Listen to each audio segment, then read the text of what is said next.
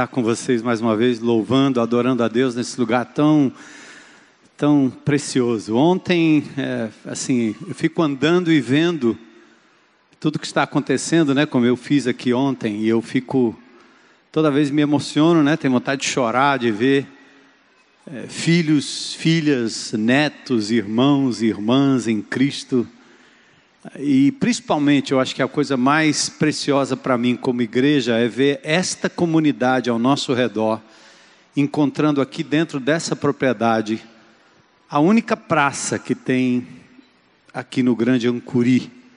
Nós estamos cercados por três facções e a IBC, esse terreno aqui é um território neutro.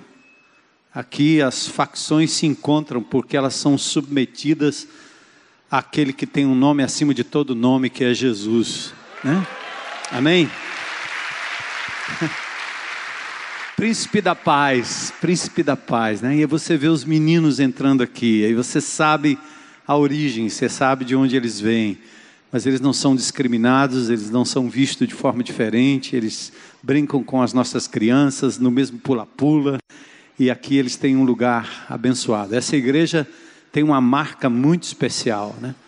Nós gostamos de pessoas, queremos nos aproximar de pessoas e tudo que nós fazemos aqui, inclusive todo esse movimento financeiro é exatamente isso, é em prol de pessoas. Não tem outro sentido senão esse. Então, louvado seja Deus por tudo que Deus está fazendo aqui nesses dias. E por falar em pessoas, né, hoje nós temos duas visitas especiais. Eu achei assim que o pessoal não ganhou tanto abraço quanto deveria. Quem sabe no final vocês abraçam, né? Talvez alguns só vão receber um abraço gostoso aqui hoje, né? Nesse lugar. Eu acho que aqui tem um grupo que eu não, eu não sei direito, mas são os meninos de Deus, não é isso? É? Vem alguém aqui dos meninos de Deus. Pra... Sobe aqui, me conta a história. Aí você olha para essa igreja aqui, que esse pessoal tem uma mania de celebrando a restauração, você diz o nome e eles vão te cumprimentar, você dá uma palhinha para a gente. Quem são esses meninos aí? Fiquem de pé aí para a gente ver. Aí. É. Uniforme valendo, né? Meninos e meninas, né? A gente chama meninos, são meninas e meninas. Muito lindas aí. Por favor, irmã. Boa noite, eu me chamo Valônia. Uma discípula do Senhor em processo de restauração, mas muito feliz por fazer parte dessa igreja. Hoje a gente está com a presença ilustre dos meninos de Deus, conseguimos trazer eles lá do Santa Filomena, atravessamos a fronteira chegamos aqui. E estamos aqui para celebrar a nossa restauração, a vivência com Cristo, o que Deus pode transformar esses meninos, é, em agosto agora, pastor, a gente faz 10 anos o projeto, dia 15 de agosto. E o nosso fundador, Paulo Shoa, ele está ali, foi o homem que acreditou nesses jovens. Paulo? Paulo.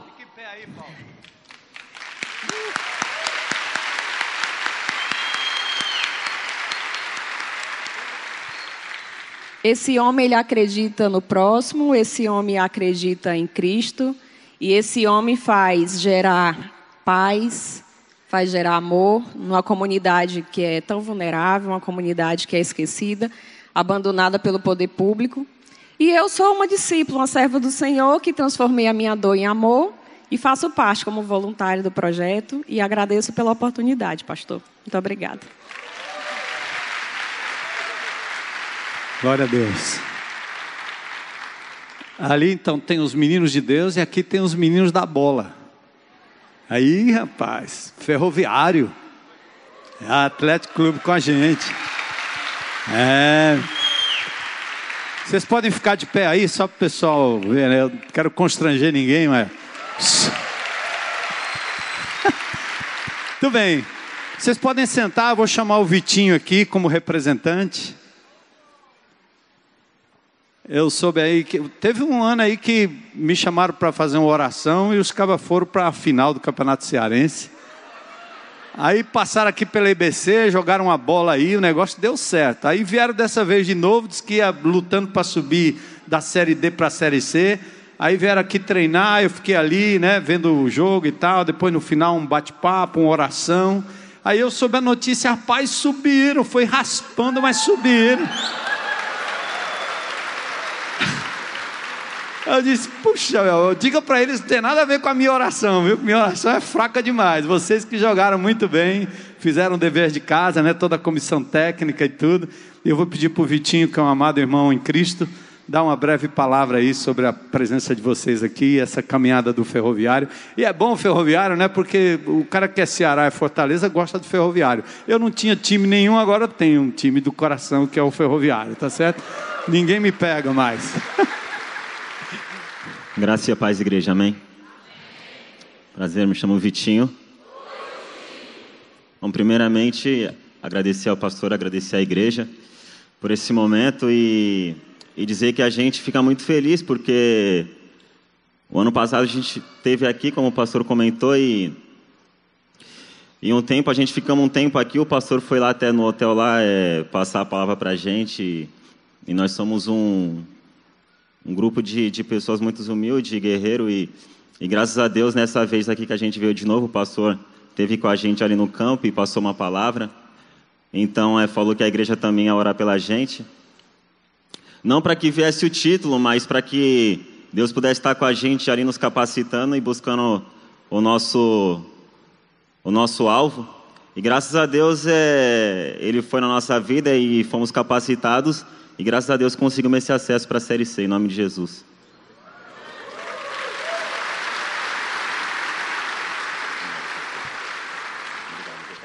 Obrigado você.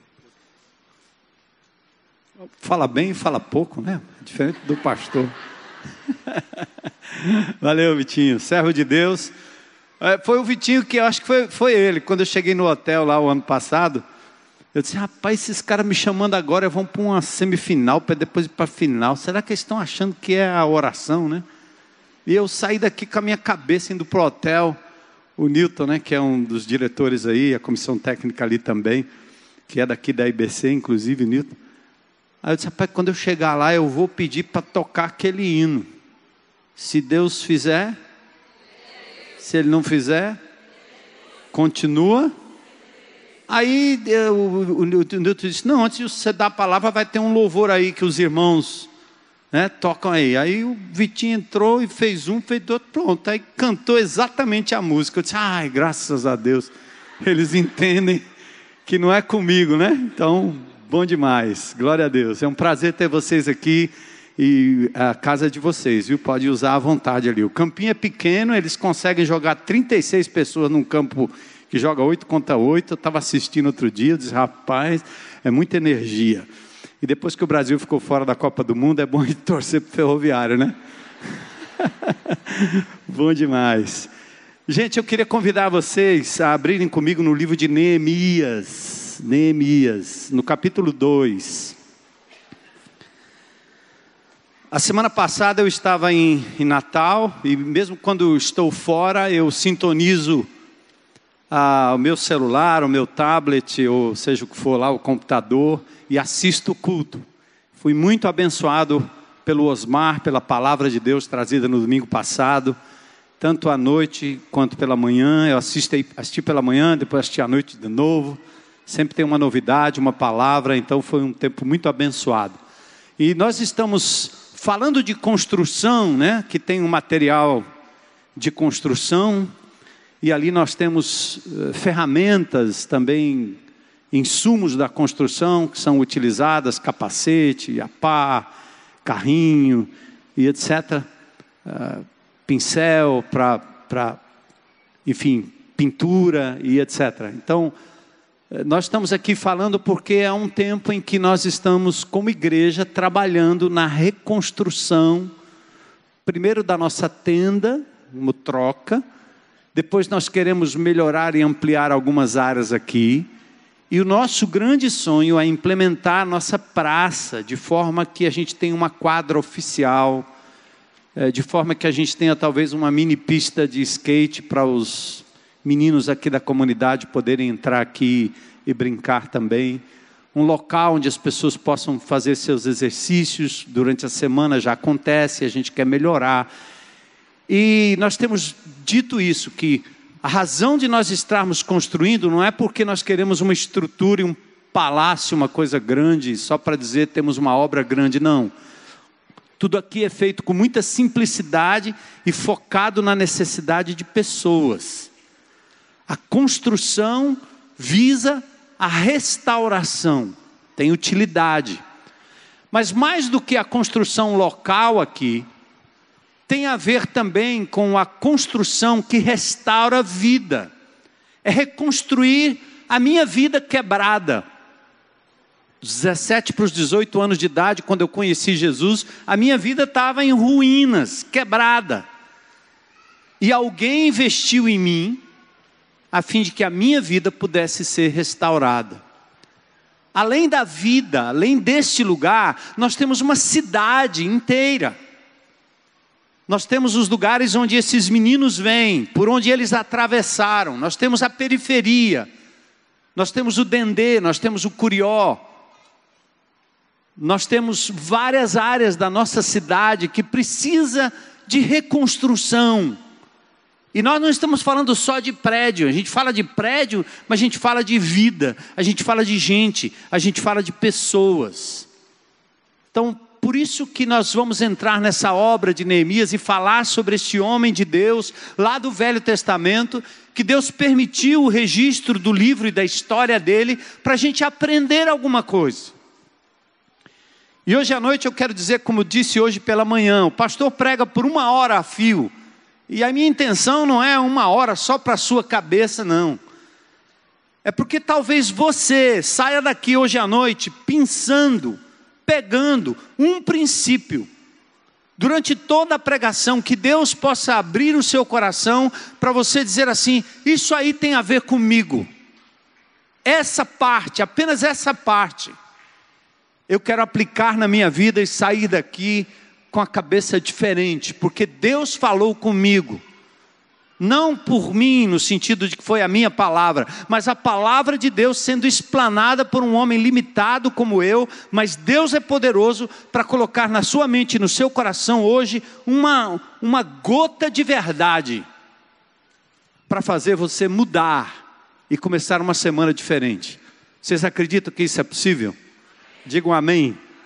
Amém. Pronto. Então, Neemias, ele fez parte de um momento em que o povo de Deus, judeu, Israel, estava no exílio babilônico. Foram levados escravos para a Babilônia. Terra estranha, lugar estranho. Sofrimento, querendo voltar para casa, como alguém que foi desalojado da sua casa e querendo voltar para o seu habitat. Hoje pela manhã eu estava conversando com um casal aqui, quero colocar diante de Deus e de vocês, uma irmãzinha chorando com, com o seu marido, dizendo: Pastor, eu tinha uma casa ali no Pacotê, tenho uma casa no Pacotê. Mas porque pessoas da minha família foram envolvidas com o tráfico, eu não posso mais voltar para lá. E agora eu estou lá no Curió, pagando um aluguel, eu não consigo mais pagar, minha conta de luz está atrasada. Ela começava a se derramar em lágrimas, porque ela quer vender a casinha dela por 15 mil reais, para ver se compra num outro lugar. Mas eu criei meus filhos ali, eu frequentei essa igreja aqui durante um tempo, e fazia muito tempo que eu não vim aqui. Eu fiquei sentindo a dor daquela mulher de ser desalojada do seu lugar, embora ela seja considerada pelo tráfico como cidadã, existe uma regra em que o cidadão que sai da área não pode voltar. Já imaginou você ser desalojado da sua casa? E essa irmã, eu... nós vamos cuidar dela e vamos tratar com ela e ver o que é que nós podemos fazer para ajudá-la a vender seu terreninho, a comprar um outro num outro local e recomeçar a vida. Gente honesta que trabalha, que luta e que chora porque perdeu uma casa de 15 mil reais. O povo de Israel estava assim, no exílio babilônico, querendo voltar. Mas o fato é que a cidade estava destruída, muros destruídos, templo destruído, Ficaram alguns ali na miséria, na míngua, Não era mais uma cidade protegida, uma cidade sem muros. Qualquer coisa que eles construíssem, poderia vir alguém e simplesmente levar, roubar. E eles ficariam de novo na penúria, um povo paupérrimo, abandonado.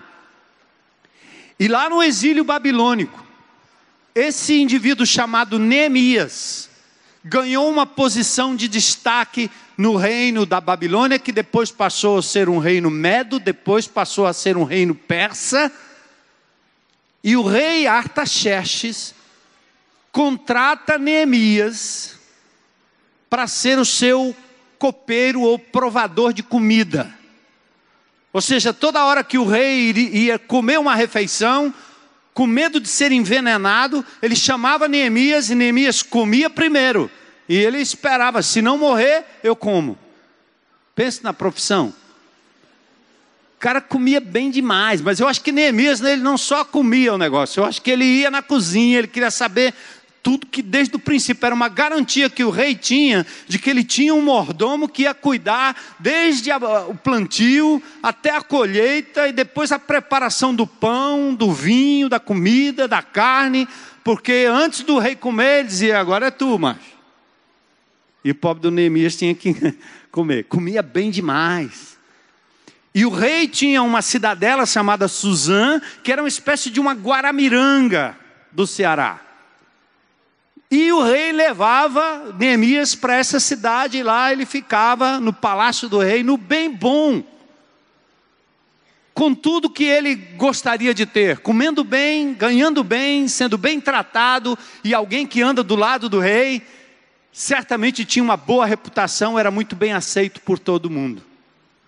Mas um dia, alguém que veio lá da sua cidade destruída, alguém que veio lá do seu bairro, alguém que voltou lá do pacotê, disse para Neemias: a cidade está destruída, o povo está na maior miséria, o tráfico tomou conta, as crianças estão andando em esgoto a céu aberto, falta comida, não tem emprego, Lá em Jerusalém, Neemias, os corruptos políticos estão explorando o povo, como só bastou a nossa amada irmã abrir a boca, um pedacinho, e ela vai dizer logo que o fruto da desgraça e por, por tudo aquilo que passam, essas crianças têm a ver com o poder público omisso, que cobra imposto para construir seus castelos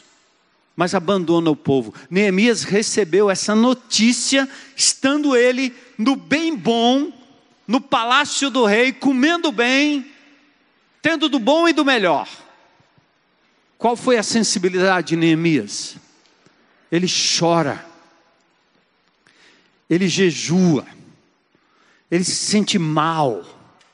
Ele disse: não é possível que meus irmãos estejam lá sofrendo desse jeito e eu aqui. E Neemias faz uma coisa que nós evangélicos estamos acostumados, virou parte do jargão. Quando alguém tem algum problema, você diz assim: pode deixar, eu vou orar por você. Neemias ouviu a história e ele disse também: Eu vou orar por vocês, pode deixar que eu vou orar. Só que Neemias fez diferente do que a gente faz. A maioria das notícias que a gente recebe fica aqui na cabeça, mas não desce para o coração. A maioria das notícias que a gente recebe, principalmente as más notícias, a gente simplesmente guarda na mente, dá um like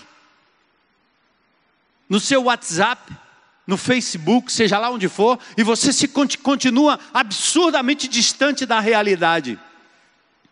Neemias orou mas a palavra que o Osmar trouxe a semana passada para a gente, a palavra intercessão. O que é intercessão? Eu vou interceder por você, não é eu aqui no palácio e você lá na desgraça, não. Intercessão significa o seguinte: eu, o meu caminho, vai interceder com o caminho da ruína. Eu vou até lá, eu vou cruzar com ele como o samaritano cruzou com aquele judeu à beira do caminho.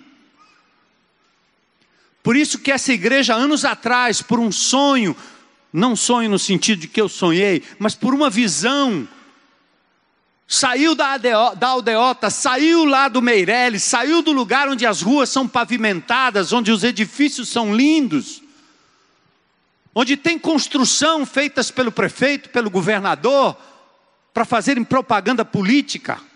Lá as coisas acontecem, tem ciclovia que é utilizada, e a igreja saiu daquele lugar e veio para um lugar onde a bala comia onde a droga corria solta.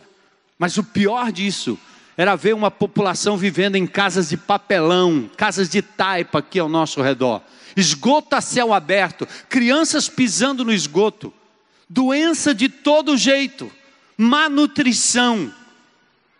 Porque não bastava a gente ficar lá na aldeota, no bem bom, dizendo: Deixa que eu vou orar pelo Ancuri. Não, não, não. Nós tínhamos que vir aqui e interceder o nosso caminho. Isso é intercessão, isso é a oração que Deus quer. E na semana passada, o Osmar chamou a atenção do jejum de Isaías 58. Enquanto na maioria, a maioria de nós, frequentadores de igreja, gostamos das práticas espirituais, você ora, você faz jejum, você vem à noite para o culto de libertação, você acha que é isso que Deus quer de você. E Ele está dizendo lá em Isaías 58: o jejum que eu quero não é esse, é que você vá lá curar a ferida da pessoa doente o jejum que eu quero é que você vá lá abraçar aquele que não tem pai nem mãe e que você se torne o pai e a mãe dele. O jejum que eu quero de você é que enquanto você vive no seu condomínio, no seu apartamento, que você tenha um pouco de sensibilidade e misericórdia e pense naqueles que não têm banheiro dentro de casa a fim de que você possa dizer: está na hora de eu talvez deixar de fazer uma coisa a mais aqui na minha casa, um carro novo, uma pintura a mais, porque eu posso contribuir com aquele que nada tem. E quando eu reparto, Deus me abençoa, e aí eu intercedo o meu caminho com a necessidade do outro. Amém, igreja? Foi assim que Neemias fez. Esse é o livro fantástico quando termina o capítulo 1, ele diz: E eu era copeiro do rei nessa hora em que ele chorou. E aí entra o capítulo 2. E eu quero convidar vocês para a gente fazer uma leitura juntos. E se vocês puderem e quiserem, não é obrigado, fiquem em pé para a gente ler o capítulo 2 juntos, tá bom? E é exatamente por aí que eu quero caminhar com vocês. Neemias capítulo 2.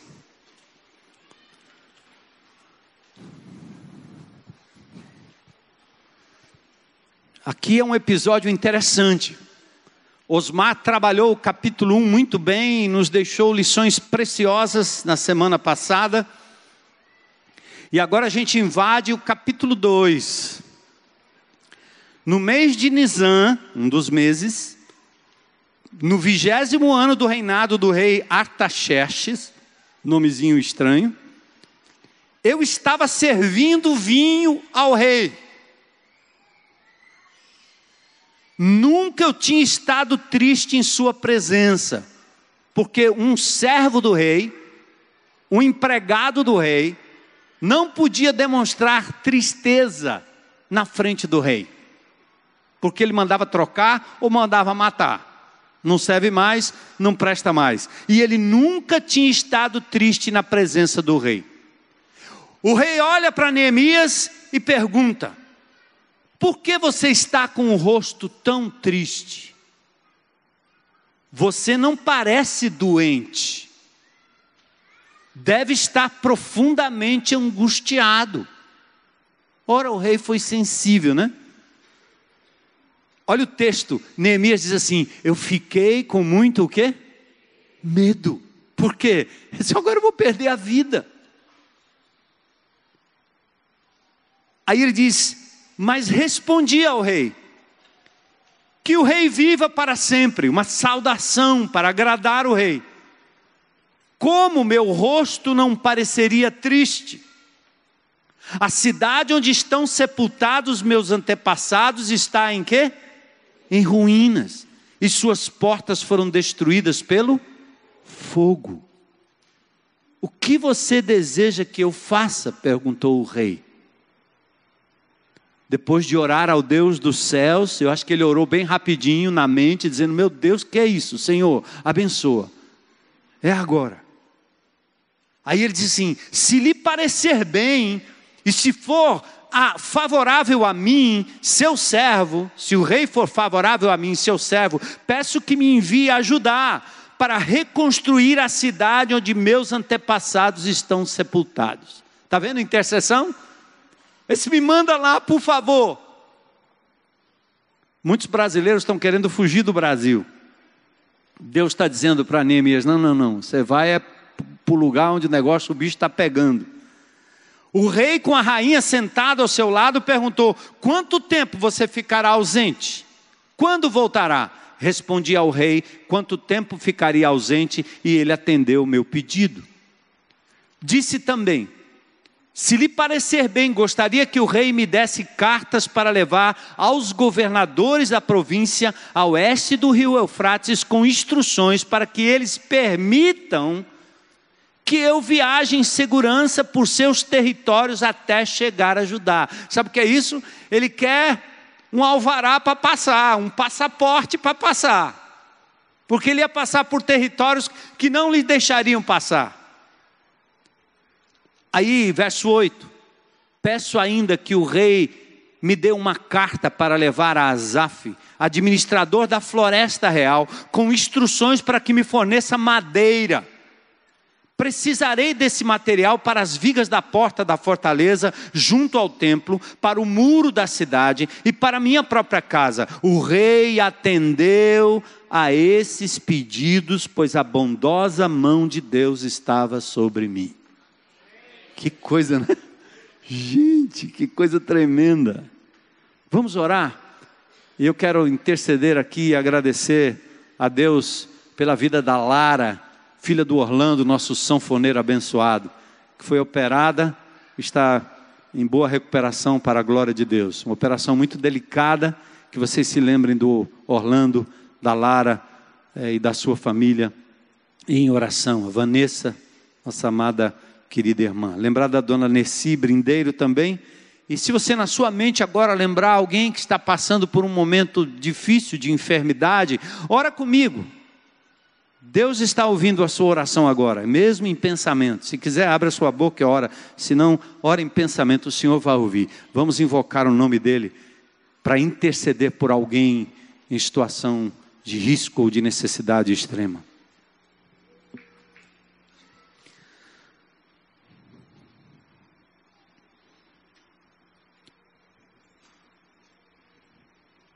Deus, nós reconhecemos a tua presença aqui nesse lugar.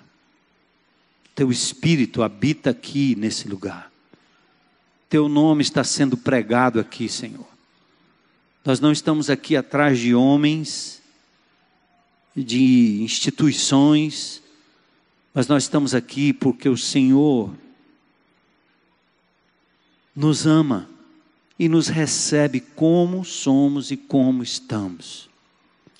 E por isso, nessa hora, nós queremos interceder por amigos, familiares, crianças, adultos, idosos, pessoas que estão sofrendo no leito de dor.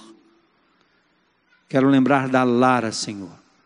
Restaura essa menina para a glória do teu nome. Traz alegria à sua família, provisão nesses momentos difíceis.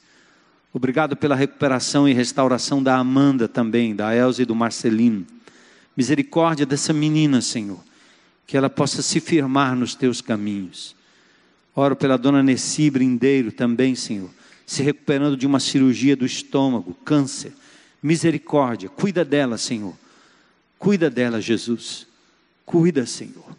Acode, cura, para a honra e glória do teu filho Jesus. E agora abre a nossa mente, o nosso coração, para que a gente saia daqui com uma lição aprendida Pois para a honra e glória de Jesus é que nós oramos e agradecemos. Amém. Amém. Podem sentar.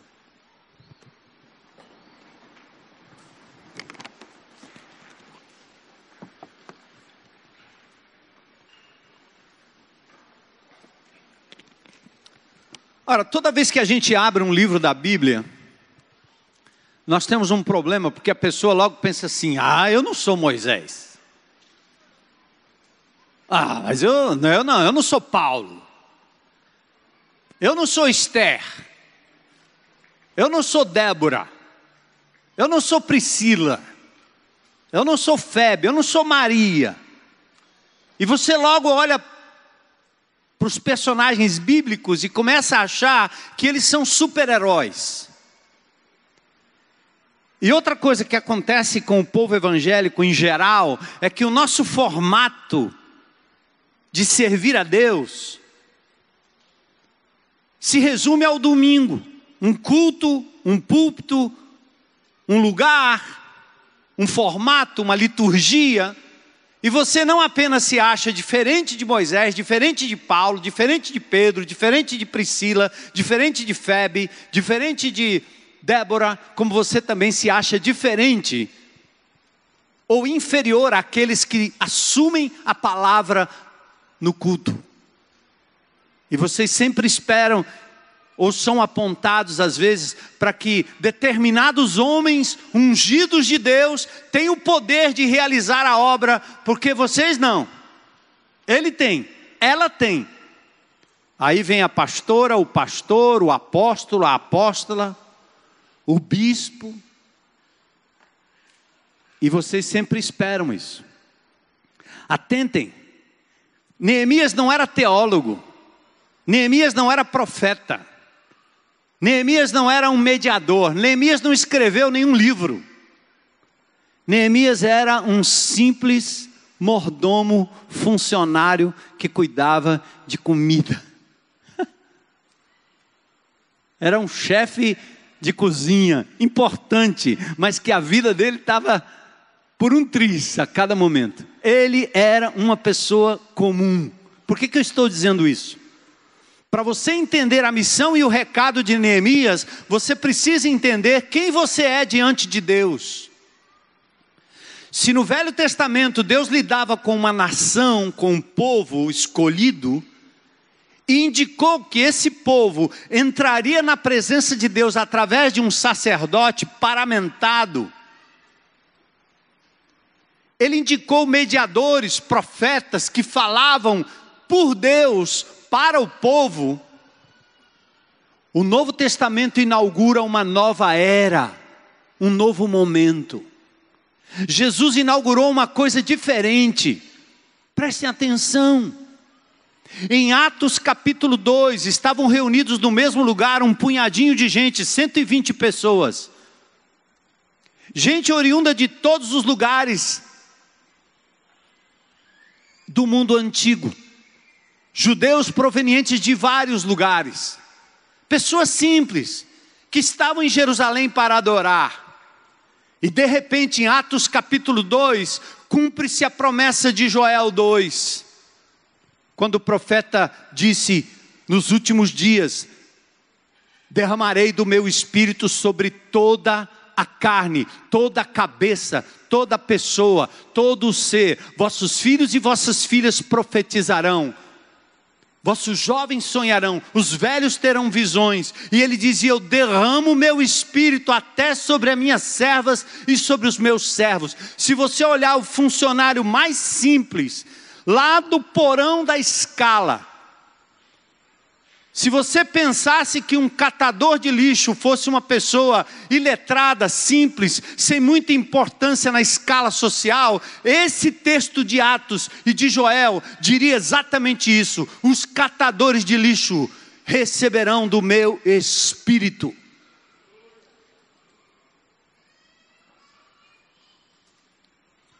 Para dizer isso, que Deus disse agora através do Espírito Santo de Deus que não eram, não seriam mais um ou outro importante que faria a obra dele. A obra dele seria feita por todo mundo. O Espírito de Deus estava disponível para as crianças, para os jovens, para os velhos, para os moços, para as moças, para quem tem estudo, para quem não tem estudo, para o analfabeto. Vocês se lembram nessa igreja quando entrou um homem aqui com seu carrinho de reciclado, ele subiu no púlpito aqui, meio sem os seus dentes na, na, na sua arcada dentária, e disse: Essa bríbia que eu não sei ler, mas eu cheiro.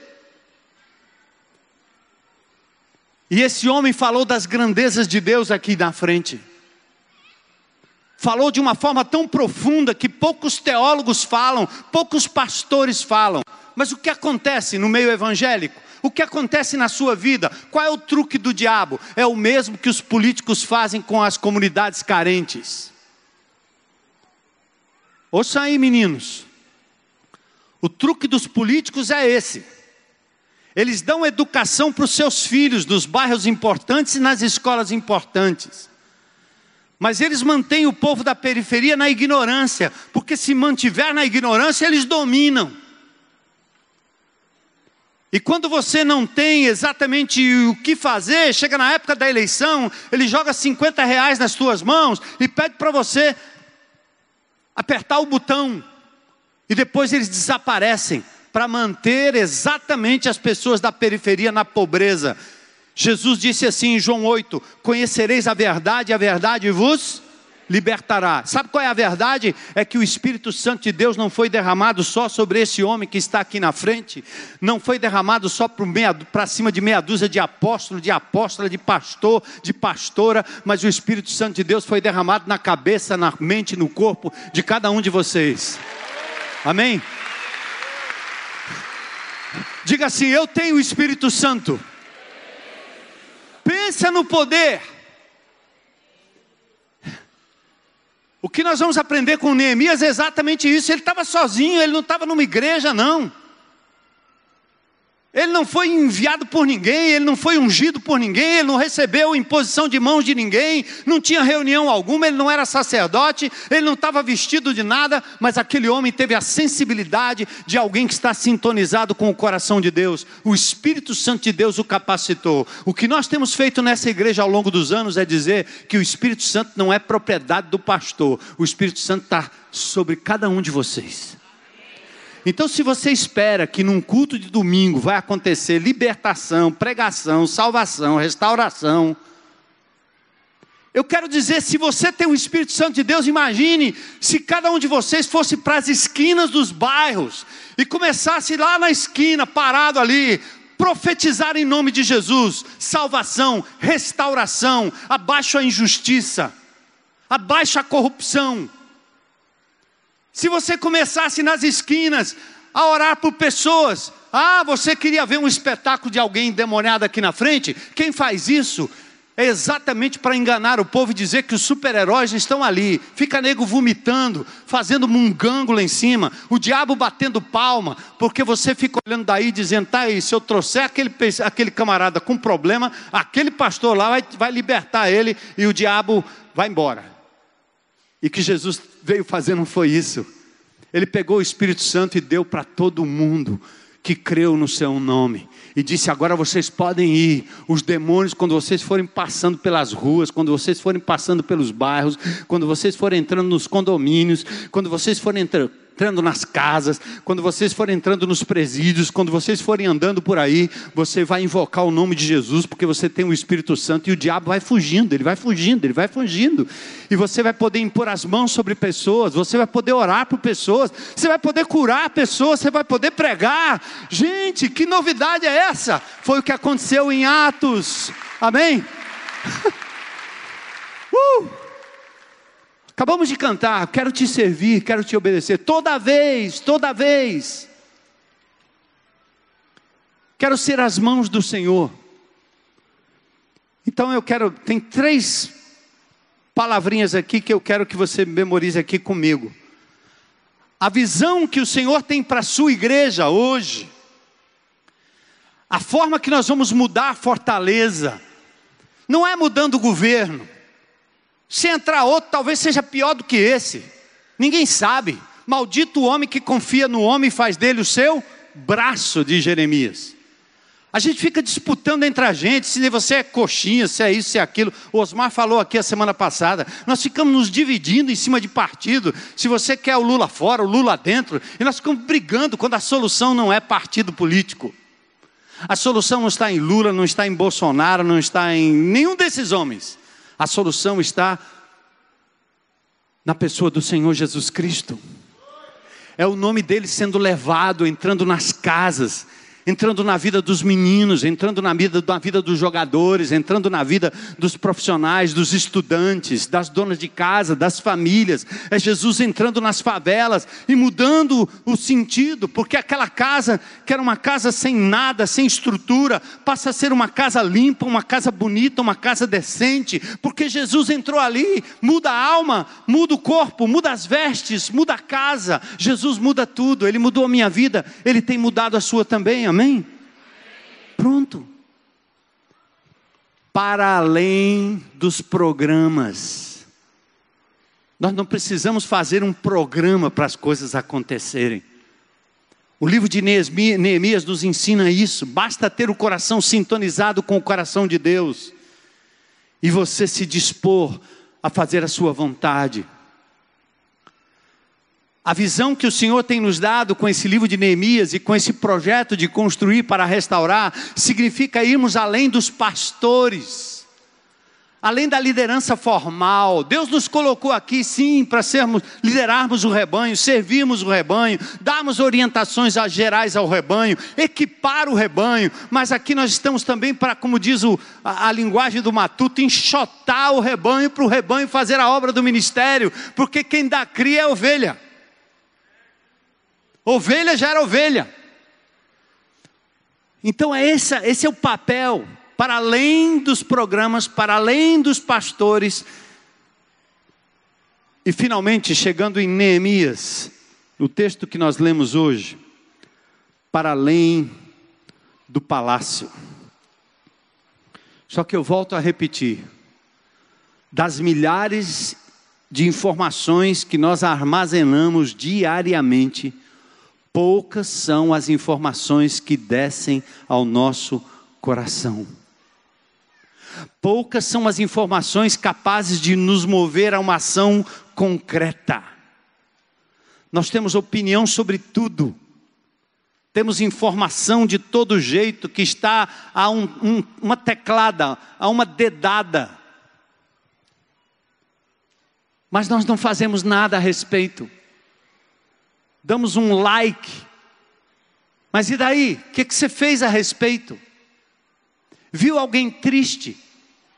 Viu alguém que está com péssima ou com baixa autoestima? Tentando mostrar o seu corpo, tentando mostrar sua silhueta, tentando mostrar aquilo que não é, e você vai lá e diz: like, que lindo, que legal, maravilhoso, porque é politicamente correto simplesmente ir lá teclar e dizer: pronto. Como dizem minhas netas, vovô, ao invés de você escrever isso aí, bota um bichinho daquele ali, uma figurinha, como é que chama? Um emoji, não é isso? Eu sei lá o que é emoji. Isso aí, emoji é o que? É, é miojo? O que é isso aí, Maressa, minha neta? Miojo não gosta de miojo, miojo é salgado demais. Não, vô, é a figurinha, bota a figurinha. Eu estou escrevendo aqui uma coisa que eu já não estou lá para abraçar aquela criatura, estou escrevendo uma frase, você quer que eu bote uma figurinha? É, basta uma figurinha. É assim que nós estamos. A informação chega aqui, ó. O que está acontecendo no Ancuri, o que está acontecendo no Dendê, o que está acontecendo no Curió, o que está acontecendo nos bairros de Fortaleza, no Vicente Pinzons, o que está acontecendo ao redor dessa cidade. Você sabe, vira estatística, o governo publica, os que são contra o governo publica também, que é para apontar para o que o governo está fazendo. Você fica vendo a estatística, mas Meca, o que, que você tem feito? Como é que você intercede na vida dessas pessoas para mudar a realidade em nome de Jesus? Neemias fez isso. A informação chegou à sua mente, mas desceu ao seu coração. Ele fez como Jesus que chorou sobre Jerusalém o nosso Senhor e Salvador Jesus Cristo chorou sobre Jerusalém, porque ele viu o sofrimento do povo e não deixou que aquela informação ficasse apenas na sua cabeça. Deus, na eternidade, quando ele olhou para a raça humana, ele desceu, decidiu invadir invadir e entrar na raça humana para providenciar, pelo sofrimento, pela dor, pela cruz, um caminho de volta para Ele. Entende? Deus poderia deixar a raça humana se arrebentar, porque nós escolhemos nossos caminhos. Você sabe, são as nossas más escolhas que nos levam ao fracasso. Como disse aqui o Johan acerca do Casagrande, que declaração, que coisa linda. Mas quantos são os atletas, quantos são os profissionais que não demora muito, o sucesso sobe na cabeça e apesar do dinheiro que tem, arrebentam com sua própria vida. São escolhas e depois a vida é ceifada, a doença bate, a carreira é curta e ele acaba a velhice isolado, pobre, mesmo tendo dinheiro, mas completamente doente, completamente depressivo, completamente bombardeado por, pelas escolhas erradas. Mas Deus, na sua infinita misericórdia, ao invés de deixar o homem seguir o seu curso, ele decide entrar na história, fazer algo a respeito. Por isso ele enviou Jesus. E ele dá a sua própria vida para que haja um caminho de volta para Deus. É isso que Neemias nos ensina.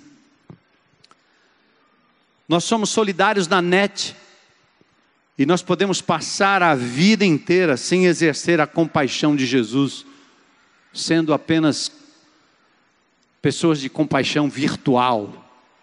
Vocês têm me visto esses dias naquele movimento chamado Fortaleza Pede Paz. A cada dia 10 nós estamos indo em frente ao Palácio do Governo, levando quem? Mães e famílias que tiveram entes queridos mortos pelo tráfico, mortos pela polícia, mortos pela violência. E o governo do estado recebe meia dúzia de pessoas com barricadas e a polícia, como se nós fôssemos bandidos ou uma guerrilha armada. E o que é que nós estamos fazendo lá? chorando com os que choram. Como é que isso surgiu? Num zap dos trilheiros, dos ralizeiros, morre Fonsequinha, um dos conselheiros ou atuantes no, no Fortaleza, assassinado brutalmente, irmão de um grande amigo do Rali. E aí eu comecei a olhar aquela lista, gente, mas assim, dezenas de emojis e figurinhas dizendo, oh, lamentamos, oh, meus pêsames, oh, meus pêsames, oh, meus pêsames, e aí todo mundo dando meus pêsames, e um atrás do outro, era quase um copia, corta e cola, e vamos lá, e todo mundo, eu disse, gente, esse povo deve estar desesperado de tanto chorar, e pronto para abraçar o irmão. Aí teve um enterro, o funeral, vamos para o funeral. E aí na mesma lista tinha, nós vamos fazer uma carreata, nós vamos ter quase 100 carros, porque é um absurdo essa violência, como mataram o Fonsequinha. Aí eu fui lá para o funeral, quando cheguei lá tinha cinco carros. A gente ficou olhando um para a cara do outro, dizendo, cadê o povo? Ora, é muito lindo você ficar na rede social plugando ali, mas na hora de fazer o que tem que fazer, Fortaleza pede paz nesse movimento. Cadê os indivíduos? Cadê os solidários? Cadê os que choraram? Eu não estou dizendo que você deva se envolver em todas as causas, você não dá conta. Jesus não se envolveu em todas as causas. Mas é o que eu estou dizendo a você em nome de Jesus é que você tem que fazer alguma coisa. Não é tudo mas qual é a sua parte? Deus tem lhe dado capacidade espiritual. E você tem que olhar para o exemplo de Neemias e dizer: chegou a minha hora, um de cada vez. Um, de, um menino de cada vez, uma menina de cada vez, uma família de cada vez. Eu quero me dispor a ser um canal de restauração. Olha aqui, o que aconteceu com Neemias? Ele chorou, lamentou, jejuou, orou. Ele estava sintonizado com o coração de Deus. Jesus também chora sobre Jerusalém em Lucas 19, 41. Quando ele se aproximou de Jerusalém, viu a cidade, Jesus começou a chorar. Por que ele chorou? Sensibilidade. Sofrer com o sofrimento do outro. Não apenas criticar, ficar de longe, mas fazer parte da solução. E aí, no verso 11 do capítulo 1, Neemias diz: Nesse tempo eu era copeiro do rei, um simples copeiro. Presta atenção aí, né, irmão? Hein? Já falamos sobre isso. A obra não é feita pelos poderosos, nem pelos intelectuais, nem pelos estudiosos, nem pelos antigos, mas pelos que estão sintonizados com o coração de Deus, cuja informação vem para a mente e desce ao coração. Neemias não ficou só no lamento, no reclamo, na lamúria. Deus deu a ele uma oportunidade de intervir na história e mudar o rumo das coisas. Você acredita que Deus está lhe dando uma oportunidade para mudar o rumo da história de alguém essa semana? Está pronto, irmão? Está pronto?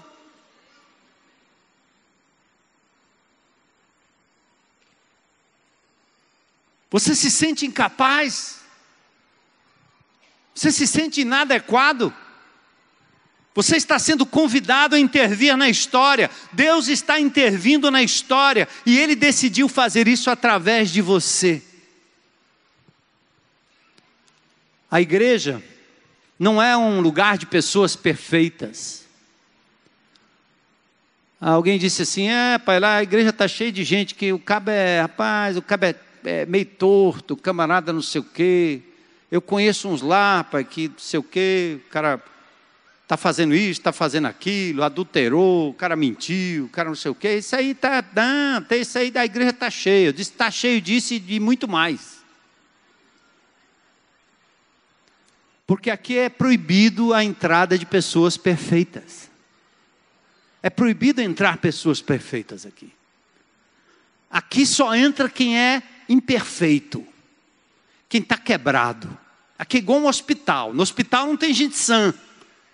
Faz anos que eu não entro no hospital. Apesar de que eu ouvi uma notícia, um irmão foi nos Estados Unidos numa conferência e encontrou-se com um missionário aqui do Ceará. Aí, imediatamente, depois de conversar com o missionário, ele ligou para mim e disse: Armando, está tudo bem com você? Está tudo bem? Você está bem? Você está se sentindo bem? Eu disse: O que que houve, mas? Acabei de nadar três quilômetros aqui. Como é que eu. Você está me monitorando para distante? Não, o missionário disse que você está gravemente doente. Lá no Ceará, na Fortaleza, estão sabendo que o pastor Armando está gravemente doente. Eu disse, cara, se eu estou doente, nadando 3 quilômetros, jogando bola de madrugada, fazer. Se eu tivesse são?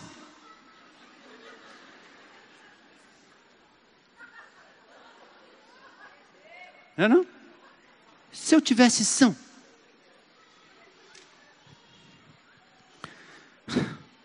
Então a igreja não é um lugar de pessoas sãs. É um lugar de pessoas doentes em busca de restauração. Limpo só por hoje. Aliás, no depoimento do Casagrande, ele diz exatamente isso. Ele fica dizendo que todo tempo ele está à beira de cair, à beira de, de correr para um banheiro e, e, e cheirar uma carreirinha, bem rápido. Porque tem a consciência da sua fragilidade. E em nenhum momento na Bíblia, aliás, se você tivesse uma ideia de uma igreja perfeita, você não ia escolher a igreja de, primeira, de Corinto, porque a igreja de Corinto, o livro de Corinto é só caba ruim. É pai transando com filha, é nego fazendo divisão, fofoca, confusão. O Espírito de Deus não omite da Bíblia os problemas dos homens e das mulheres de Deus. Por que, que nós vamos omitir aqui? Só tem uma razão: para você se achar o super-herói impecável. E vamos lembrar uma coisa: eu não ando direito por causa do meu irmão nem da minha irmã, eu ando direito por causa do meu Deus. Se o outro caiu, o corpo caiu, eu caí com ele. Eu tenho que chorar e lamentar com ele, tenho que orar por ele, mas isso jamais será desculpa para que eu também pratique as mesmas coisas. Isso é uma cantiga do diabo que nós não vamos ouvir, não vamos admitir. Apesar de tudo isso, de toda essa fraqueza, de toda essa luta, de toda essa caminhada, nós temos aqui a casa de recuperação, grão de mostarda. Quantos desses meninos estão limpos só por hoje? Quantos estão limpos só por hoje? Limpos só por hoje. hein? Amanhã não sei não. E quando a gente fala limpo só por hoje, você diz, rapaz, só por hoje, podia ser amanhã, depois, depois, depois. No, até segunda, é? Ah, do reciclando, cadê? Cadê o reciclando? Uhul! Reciclando vida! Limpo só por hoje, cara. É isso aí. Né? Cara na fissura deu vontade, caiu, foi lá, fumou um baseado, e aí, acabou, vai matar o cara? Não, meu irmão, você caiu, está errado o que você está fazendo, mas a gente ama você. Tem indício de arrependimento? Tem. Estou arrependido, cara, caí, caí, vem para cá. Eu amo você, vem aqui. Vou abraçar você, vem para cá, vem. Deus vai te restaurar. Você vai ficar limpo e nós vamos celebrar 12 horas limpo. Depois a gente celebra 24 horas limpo. Hein? Você anda metido na pornografia, está limpo? Fique limpo. 12 horas, celebre, compartilhe com alguém. São os tipos de pecado que a gente não vê. Tem os que a gente vê, tem os que a gente não vê. Mas eles estão por aqui, ó, porque nós somos imperfeitos. Mas apesar disso, Deus quer nos usar. Não deixe o diabo pregar essa peça no teu coração. O Espírito de Deus está morando em você, está em você, e Ele te dá força e poder para caminhar. Amém? Aí, ó. Agora é hora da, da aulinha. Neemias declara no final do capítulo 1 que ele é copeiro do rei. Aponta para o mês de Nizam, o vigésimo ano de Atarxerxes, indica que ele esperou quatro meses até sair. E Neemias respondeu: Viva o rei para sempre. Como é que eu não vou ficar triste se a minha cidade materna está em ruínas? Ele teve sensibilidade, simpatia. Aí, presta atenção: Neemias tinha acesso ao rei.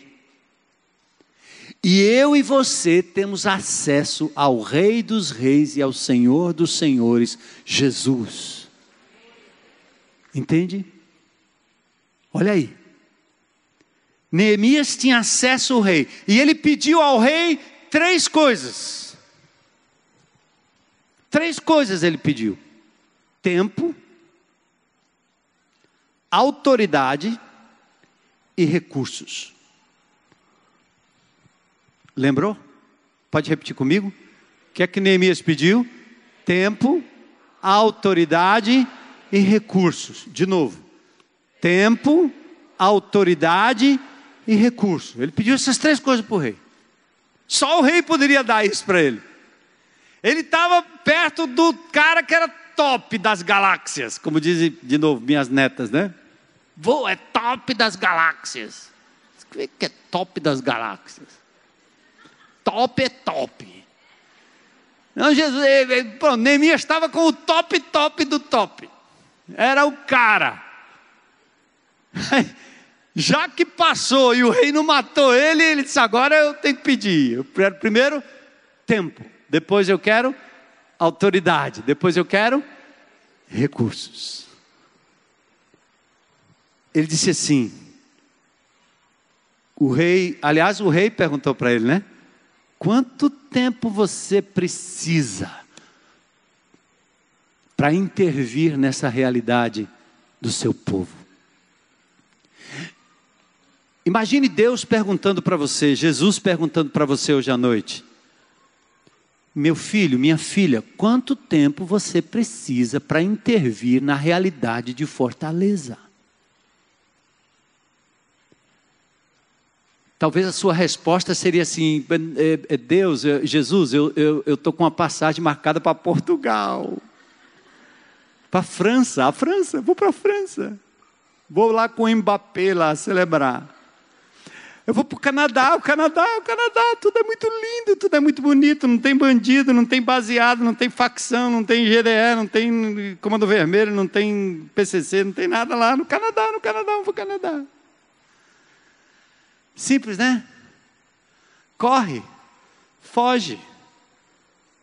Neemias deveria ter dito assim: rapaz, que se lasque aqueles caras, eu vou lá nada, tá doido, eu vou entrar naquele buraco, rapaz. Eu falei o seguinte: eu vou orar por eles, eu vou mandar um dinheirinho lá para os caras, manda um dinheirinho para eles lá, mano. Oh Deus, cuida daquele povo desgraçado que está lá na desgraça. Deus está perguntando para você hoje à noite. Eu estava dizendo hoje de manhã, eu vou repetir de novo. O pastor prega uma hora, mas não é uma hora só para você, não. É porque cada pessoa pega um ponto, tá certo? Então, no começo pode não ser o seu ponto. Depois, lá no meio, tem um ponto para você. Depois, lá no final, tem um ponto para o outro. Pronto, é, é assim, vai dividindo a pregação aí. Posso ficar aqui a noite inteira, aí você entendeu a mensagem, aprendeu o ponto diante de Deus, sai correndo. Mas pode ser que tenha mais de um ponto, né? Então fica aí. Quanto tempo você precisa? Quanto tempo mais você vai viver? Quanto tempo mais você vai gastar nos seus próprios interesses? Quanto tempo mais você vai construir seus próprios castelos? Lembra de Pedro na epístola? Diz que nós somos forasteiros, nós estamos aqui de passagem. Ló gostava de cidade fortificada para plantar e fincar, fica ali. Abraão morava em tendas. Eu estou aqui de passagem. Eu sou cidadão dos céus, cara. Quanto tempo? Quanto tempo mais nós precisamos para inverter essa realidade em Fortaleza? Esses índices absurdos, chacina atrás de chacina. Quanto tempo mais? Deus está lhe dando um tempo. Moisés diz no Salmo 90: Senhor, ensina-nos a contar os nossos dias, de tal maneira que a gente alcance coração sábio. Paulo diz: vamos remir o tempo, vamos fazer bom uso do tempo, não vamos perder tempo, porque os dias são maus. Ou você investe agora, ou você está lascado, você está roubado, não perca tempo. É como os atletas ou você se exercita, ou você abre mão de alguns prazeres, ou você se dedica àquilo, ou o tempo vai passar e você vai ficar para trás, porque você só tem aquele tempo. O tempo é agora. Tempo. Quanto tempo você tem mais de vida aqui na terra? Você acha que Deus está te deixando aqui para quê? Para você criar filho, ganhar dinheiro, construir riquezas para o futuro? Ou será que Deus está te colocando aqui para tal tempo como esse, para restaurar as muralhas quebradas de Fortaleza, as muralhas da sua família, as muralhas dos seus vizinhos, as muralhas dos seus amigos que estão em ruínas, as muralhas do seu condomínio, as muralhas de pessoas que estão sofrendo ao seu redor? Quanto tempo? A segunda coisa, autoridade. Ele disse assim: se, me pare, se parece bem ao rei, eu gostaria que o rei me desse cartas para levar aos governadores da província a oeste do rio Eufrates, com instruções para que eles permitam que eu passe em segurança. Passaporte, eu quero passar, quero passar. Eu já contei aqui o pessoal do, do Barroso, né? aliás, do, do meu GR, tem uma família que mora no Barroso. Aí quando cai o grupo de relacionamento, que ele chama GR aqui, é um grupo que se reúne de casa em casa, bem informal. Celebramos a ceia, fazemos um mapa, a gente se abraça, ora um pelo outro, cuida um do outro. Aí quando é ali no, no, no Beach Park, ah, no Beach Park, vamos lá, reunião no Beach Park, todo mundo no Beach Park. Agora na beira-mar, lá no, na beira-mar, oh, todo mundo na beira-mar. Agora vamos na cidade dos funcionários, beleza, vamos na cidade dos funcionários. Agora no Barroso. Ah,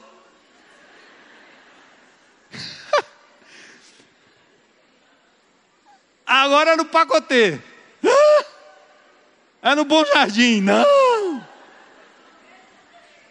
Hein?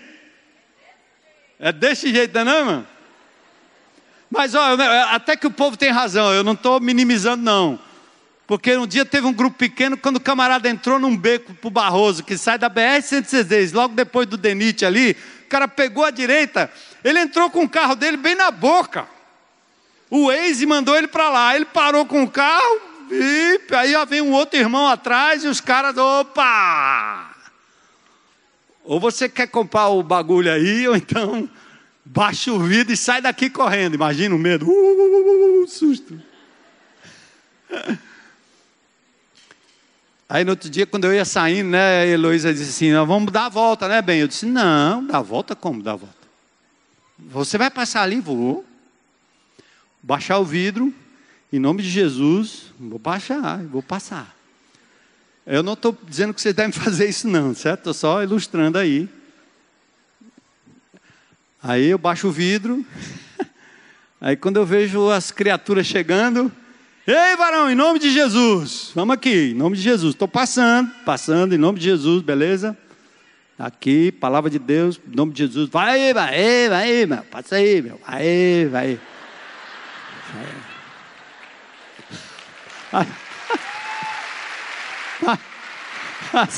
Não é? Foi por isso que eu disse pro, aquele recado para o Ciro Gomes, né? Ele disse assim, eu tenho mais medo de político safado do que eu tenho de traficante. Porque se você é, cidadão, você é respeitado. Se você é de Deus, você é respeitado. Nós já tivemos prova disso aqui. Então, que é que Neemias está dizendo aqui? Agora presta atenção, eu não estou te pedindo para você abusar da graça de Deus e ficar andando no meio de lugar escuro, complicado. Eu estou dizendo é que na sua casa tem lugares que você não consegue entrar, no coração do teu marido, no coração da tua mulher, no coração do teu filho, no coração do teu pai, no coração do teu vizinho, no coração do teu patrão. No seu condomínio tem corações e lugares que você não consegue entrar. Na cidade tem nichos e lugares que você não consegue entrar, porque está dominado pelo diabo. A cultura está dominada pelo inimigo. As faculdades estão dominadas pelo inimigo. O esporte está dominado pelo inimigo de Deus. O negócio, o comércio está dominado, a política está dominada pelo, pelo espírito de o espírito maligno. Então, o inimigo de Deus tomou conta desse mundo mal, estragaram a música, estragaram o ritmo, estragaram o forró, estragaram a arte, estragaram o ser humano, estragaram o menino, estragaram a menina, estragaram tudo sob o domínio do diabo. Como é que nós vamos entrar lá? Na autoridade que nós temos no nome de Jesus. Está entendendo? Hein? Entendeu essa aí? Neemias pediu para o rei o quê? Eu quero uma carta para passar. Você, quando entregou a sua vida a Jesus, você tem de Jesus em Mateus capítulo 28 a seguinte palavra: Toda autoridade me foi dada no céus e na terra, portanto, ide. Que ele está dizendo, vai. Quantas vezes nós entramos em comunidades barra pesada, perigosa, como nós entramos nessa propriedade aqui, foi no nome de Jesus mesmo, com medo, tremendo. Como nossos irmãos aqui entram nos presídios, no presídio feminino, irmãos e irmãs dos centros socioeducativos, nos lugares mais terríveis de negócios, nos lugares de educação. Mas você entra na autoridade que há no nome de Jesus. Primeira coisa que Deus está nos dando é o quê? Esqueceu, classe? Tempo. Deus te deu um tempo, hein? Não gasta o tempo. Não desperdiça o tempo. Amém? A segunda coisa ele nos deu ao autoridade. Vá sem medo, não chama o pastor. Chama não. Graças a Deus essa igreja aqui age totalmente diferente, né? Eu ando aí no meio do povo aí, cumprimentei gente aí que o cara diz, quem é esse cara aí? Quem é esse cara aí? É, eu estou tarde de chinelo, o chinelo todo cheio de barro, uma bermuda cheia de barro. Aí o cara olhou assim, o, irmão apresentando para o parente, né? O cara bem vestido, ajeitado. Aí eu vou passando, ele chama, pastor, queria muito que o senhor conhecesse aqui. Vem aqui, vem aqui, meu parente tal, que eu estou trazendo aí. Eu paro na frente do parente, e o cara diz, como, olha, esse aqui é nosso pastor. O cara olha de cima e embaixo. Tem um negócio melhor, não? Mais bem apresentada, né? Não? É isso aí, não chama o pastor, não. Você não precisa, só para conhecer, assim, para, claro, né? Cumprimentar, apresentar, beleza. Mas é, é, eu tenho o mesmo espírito que você tem, a mesma autoridade que você tem, amém? O que nós estamos querendo hoje à noite é que você saia daqui com essa consciência, que de quando em quando nós chamamos a sua atenção. Você tem o Espírito Santo de Deus e tem autoridade para entrar nessa cidade.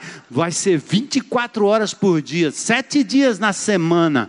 O Espírito de Deus vai invadir essa cidade com uma unção poderosa sobre filhos e filhas, meninos e meninas, homens e mulheres, velhos e moços para resgatar das mãos do diabo aquilo que não lhe pertence, porque pertence a Jesus. Assim como eu fui resgatado, nós vamos continuar resgatando e restaurando vidas. Amém?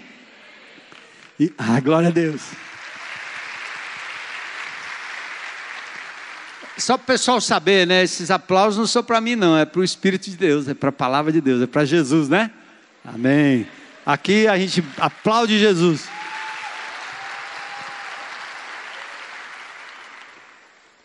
E a última coisa para a gente terminar. Primeiro, tempo. Segundo, autoridade. Terceiro, recursos. Ah, eu quero carta para pegar madeira na floresta real, para construir muros, minha casa. Neemias estava querendo suprimento. Eu vou dizer assim, mas eu não tenho recursos, Deus. Eu não tenho recursos, Deus. Eu não tenho recursos, Deus. Ontem uma irmã me procurou ali contando a história. Que coisa linda. Dois adolescentes que, na verdade, moram em bairros diferentes, são filhos de uma uma mulher que está na Itália. E esses meninos estão aqui vivendo a vida deles sem família, sem nada.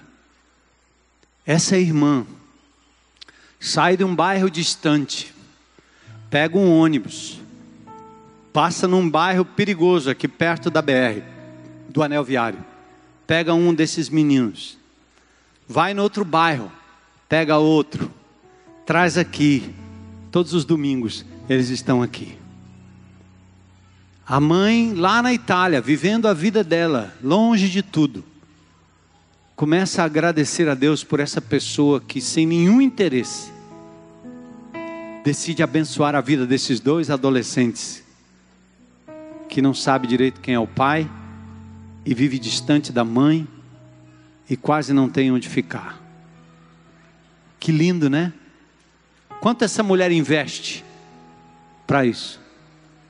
Talvez 15 reais, 20 reais, não sei. Quando se trata de recursos, eu quero que você pense assim. Não pense naquilo que lhe falta, pense naquilo que você tem hoje. Não pense naquilo que Deus ainda vai derramar sobre você, pense naquilo que Ele já colocou na sua mão. É o que você tem, é mais importante do que você vai, daquilo que você vai adquirir. É a viúva e o azeite de Eliseu em 2 Reis 4. É a vara de Moisés que se tornou a vara de Deus, o cajado de Deus. É o menino com cinco pães e dois peixinhos, alimentou cinco mil homens e sobraram doze cestos em Mateus capítulo 14. Pensa no que Deus te deu, irmão. Pensa no que você pode fazer e sabe fazer. Pense na sua simplicidade e como você pode contribuir. Glória a Deus. Neemias foi esse cara sensível, que intercedeu e resolveu abrir mão do seu lugar de conforto para ir em direção à necessidade de outros. Neemias deixou o conforto do palácio e foi às ruínas. Neemias avaliou de perto o Espírito Santo veio como uma promessa que contemplaria a todos a possibilidade de sonhar e envisionar um mundo melhor e a restauração de todas as coisas sob a autoridade e o poder que há no nome de Jesus. Além dos programas, além dos pastores, além do palácio. E lá, na presença do Rei, Ele nos dá tempo, autoridade e recursos. Agora é sua vez. O que, que vai acontecer nesta semana, nesta cidade? O que vai acontecer no mundo espiritual, que vai tocar a terra, que vai tocar pessoas através de vocês. Eu queria que a gente cantasse aquela música. Cadê o pessoal? Tá aí? Toda vez que eu tocar um ombro amigo, né? Que música, que canto. Eu queria que a gente cantasse esse cântico como oração. Mas eu queria que você agora, em nome de Jesus, aí onde você está, dissesse assim: Deus, o Senhor me falou isso hoje. E eu quero fazer isso a respeito. O que é que Deus lhe falou e o que você vai fazer a respeito? Coloca a sua vida aí nas mãos dele. Se coloca à disposição dele para ser uma semana diferente, tá certo? Não vamos dizer daqui em diante, até Jesus voltar, eu vou ser desse jeito. É, não vai. né? Porque a gente bobeou, a gente é igual o avião. Se não corrigir, sai fora, vai parar em, na lua. O piloto tem que estar corrigindo todo tempo, que é para o avião poder andar ao redor da bola. A sua vida é assim também. Todo tempo tem que estar corrigindo. Todo tempo tem que estar corrigindo. É igual menino, né, menino? Você diz uma vez, não basta. Tem que dizer outra, outra, outra. Por isso que todo domingo o pastor abre a boca e fala, fala, fala. A mesma coisa. Ele está só corrigindo, ajudando você a corrigir o curso. Por isso que Deus quer fazer isso na sua vida também. Mas vamos pensar nessa semana. Vai ser uma semana diferente para a glória de Deus. Amém? Está pronto o que Deus vai colocar na sua vida? Sensibilidade de Neemias, tá certo? Coisas que estão na mente e que vão descer ao coração. Por favor, se abstenha de muitas informações. Escolha só algumas coisas que você vai dizer. Isso Deus está pedindo que eu interceda. Então, vamos interceder. E vamos fazer parte da solução.